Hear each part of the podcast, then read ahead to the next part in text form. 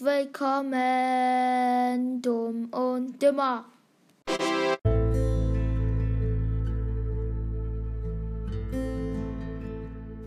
Es gibt eine schlechte Nachricht. Heute muss ich euch was mitteilen. Heute wäre ja der nächste Podcast für euch gekommen, aber mein Freund ist krank.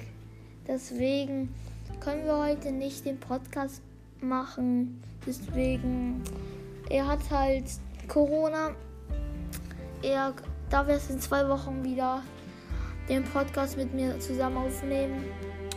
Und, aber er hat kein starkes Corona, das war nur die Mitteilung, deswegen ist dieser Podcast auch nur so kurz.